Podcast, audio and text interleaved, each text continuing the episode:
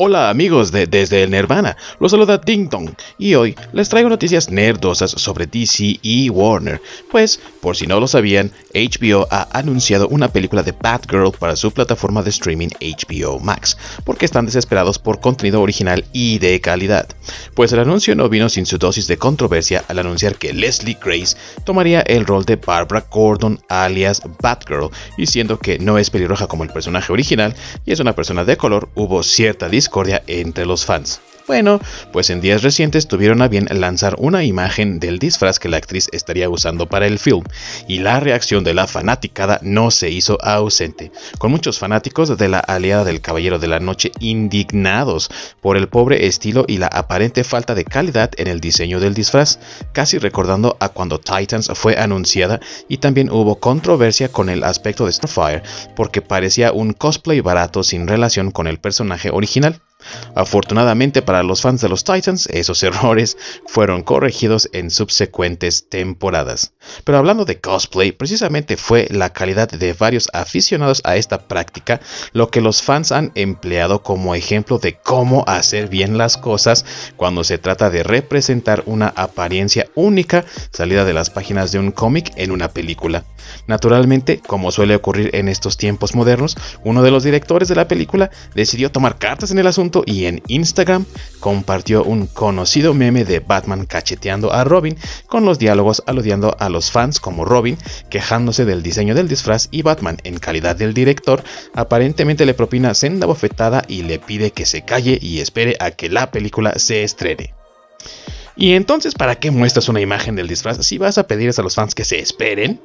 Verán, este tipo de actitud de desdén hacia los fans no es algo nuevo en estos años, pero también es algo que ya se ha vuelto cansino. Es bien sabido que la fanaticada siempre va a ser muy verbal sobre las adaptaciones de sus personajes favoritos porque son unos apasionados de ellos. ¿Recuerdan cuando Michael Keaton fue anunciado como Batman Bruce Wayne para la película de 1989?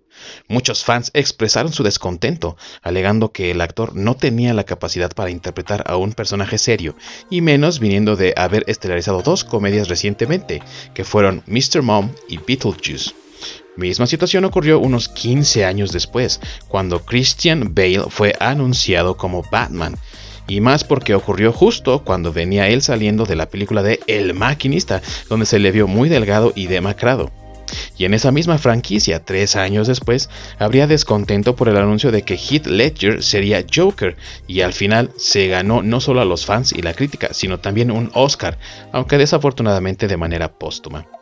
Lo que tratamos de ilustrar aquí amigos es que los fans siempre tendrán algo que decir, pero es mejor mantenerse callado y concentrado en el trabajo que se tiene que realizar, confiar en lo que se está haciendo y callarles las dudas con un proyecto de calidad, bien hecho y que les permita sentirse a gusto con lo que ven. Este tipo de actitudes hacia los fans lo único que hacen es crear mucho más animadversión hacia los creadores y muchas más dudas se generan, pues pueden sentir que ni siquiera los creadores de estos proyectos confían y recurren a insultos y ofensas para poder protegerlos.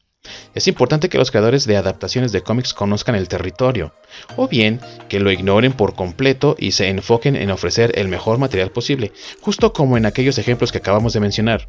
Solo así podrán realmente ganarse a los fans. Atacarlos simplemente hunde sus posibilidades de éxito y de todas maneras deja a los fans enojados e inconformes.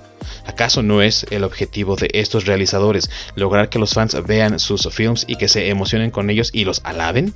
En fin, el tiempo dirá si HBO Max tiene un éxito en esta película o si los fans la desecharán como otro proyecto fallido en el que los creadores una vez más han tomado una actitud negativa contra la fanaticada.